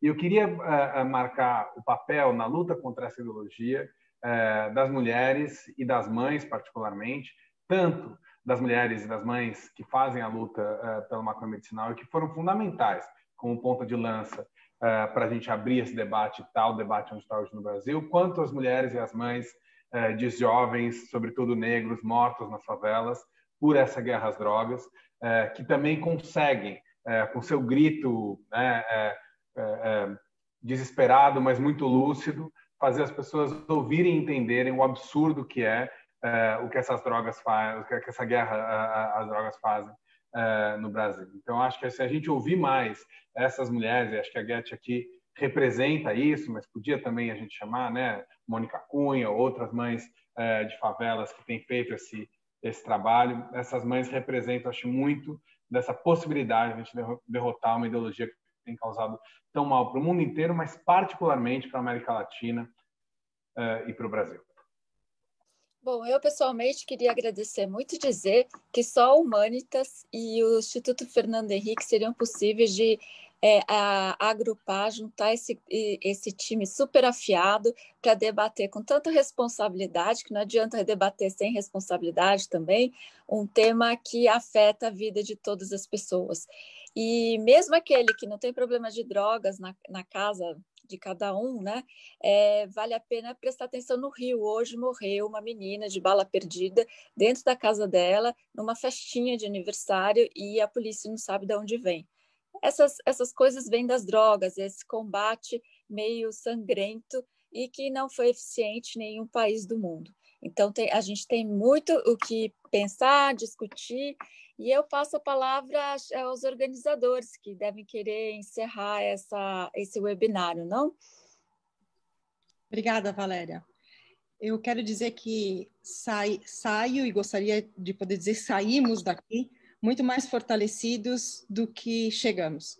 É um, é um movimento, é um momento dentro de uma jornada tão longa, que começou há anos atrás, e eu vou ser repetitiva, quando todos nós éramos colocados dentro de um grande tacho e fogo, né, inquisitório, e todos éramos grandes maconheiros falando do que não sabíamos do que estávamos falando. Mas foi a resiliência, a persistência, a ciência que nos trouxe até aqui hoje como médicos, como legisladores, pais, mães, advogados, ativistas, completamente lúcidos do que nós estamos falando, das, dos perigos, da necessidade de nós combatermos sim o tráfico, mas combater o tráfico com inteligência e não combater o tráfico com necropolítica. Nós não podemos decidir quem vive e quem não vive. Esse é um direito, é uma garantia constitucional e nós precisamos discutir como fazer essa, essa, essa Constituição funcionar nas nossas vidas. Para onde nós queremos levar o exercício da democracia e dos valores republicanos. Eu queria dizer que a discussão não é conclusiva, ela não é exaustiva do tema. Existem temas tão importantes que precisam ser tratados dentro deste tema, e eu acho que o Dudu, o Pedro fizeram muito bem esse ponto. Os nexos de causalidade de uma política tão punitiva não podem ser esquecidos e não vão ser esquecidos. Essa é missão da Humanitas e missão de vida para mim. Por isso, vamos sim já pensar nas nossas próximas pautas, nas nossas próximas discussões. Esse foi um momento dentro dessa longa jornada que já, já comemora anos, mas ela vai ter que comemorar alguns outros anos ainda, nós sabemos, porque essa é uma longa jornada. É uma transformação cultural de um esforço geracional que nós todos, tenho certeza, que estamos dispostos a fazer. Portanto, muito obrigada por estarem conosco nessa tarde. É, seguimos já promovendo a próxima agenda, tenho certeza que a Fundação Fernando Henrique Cardoso está de acordo com isso. As nossas próximas datas, sintam-se já convidados, se não convocados, a seguir nesse debate. Valéria, muito obrigada pela sua majestosa orquestração dessa tarde e uma boa noite a todos. Boa noite.